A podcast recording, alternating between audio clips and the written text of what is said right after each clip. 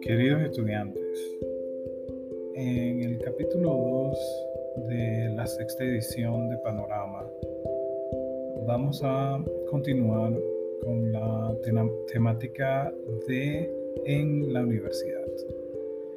Entonces, eh, vamos a hablar, we're going to talk about your classes, uh, school life, you're going to discuss everyday activities, you're going to ask questions in Spanish, you're going to describe the location of people and things.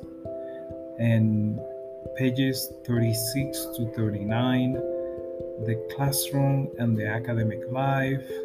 You are going to also learn about days of the week, uh, fields of study, and academic subjects, class schedules as well. Uh, definitely, you can relate uh, with your entire career or the things that you uh, are doing and things that you are um, accomplishing already, or if you are fresh starting um, in college, uh, that's also a good way to start relating with the Spanish language, uh, new vocabulary, and uh, new short ways to express yourself. In pages 40 to 43, um, Felipe and Marisa, um, Felipe takes Marisa around uh, in Mexico City.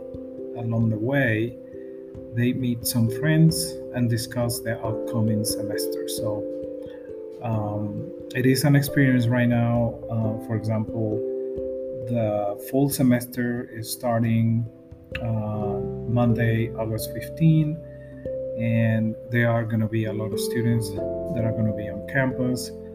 Uh, some of the others are going to be online, That you will have the opportunity to meet them through your classes. So that's going to be fantastic to learn from where they're from and what are their fields or their interests.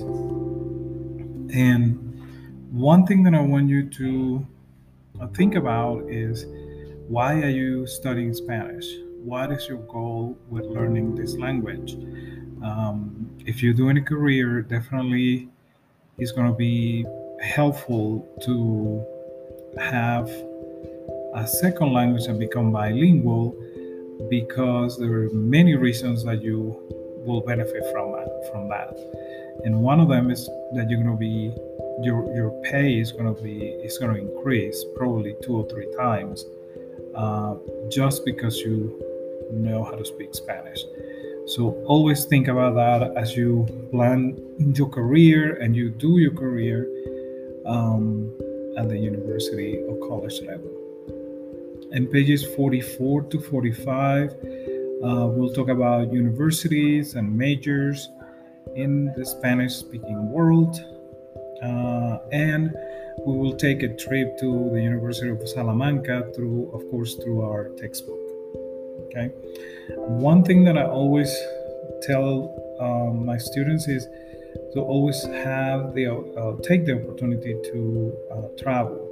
If you can do a study abroad um, and take the opportunity to uh, be immersed in the language, definitely that's going to enhance your learning and your practice, and you will feel more comfortable with the language. So, uh, we'll talk uh, later. This is my first semester here at WNMU,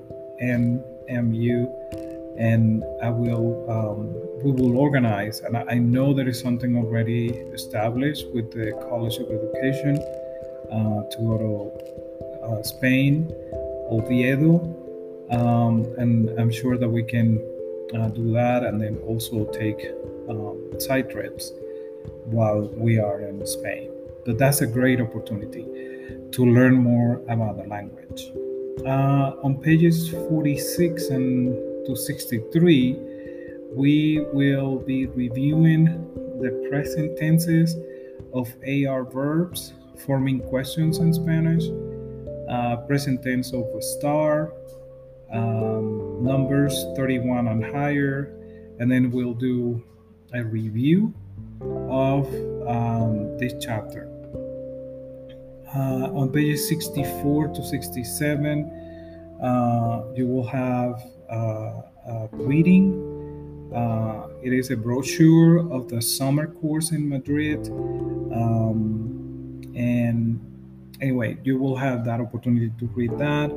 Remember that in our course, um, we have this uh, design it a little different. So you're going to have activities where you will interact with other students through Flipgrid. I'm not sure if you're familiar with this app, but that is something that we are embedding in Canvas. And we will use that as a tool to review and practice Spanish. Uh, we also gonna do some writing, short writings, um, and we'll have discussions, and you will have uh, vocabulary projects. But anyway, I'm going to create another video or a recording podcast so that way I can explain all these details so you will know exactly what you need to do. Um, in the meantime, this is the um, chapter two, lesson two, and I'm gonna keep doing uh, all the podcasts with each of the chapters that we're covering. Uh, remember, we're doing chapter one to five. So, and the other thing that we're doing in this class this semester is that you have eight weeks to cover all of this. I already have done the schedule, and you have two weeks beginning, then one week for this lesson, and lesson two, and you had two weeks for three. I think three week, uh, two weeks for uh, four, and then one week for the last uh, lesson, which is five. So anyway, we'll do another podcast to explain more about these details. In the meantime, just um, enjoy. Uh, you have questions, always reach out and uh, I will be available to help you and navigate Canvas and be able to um, accomplish your goals. Um, thank you so much for listening.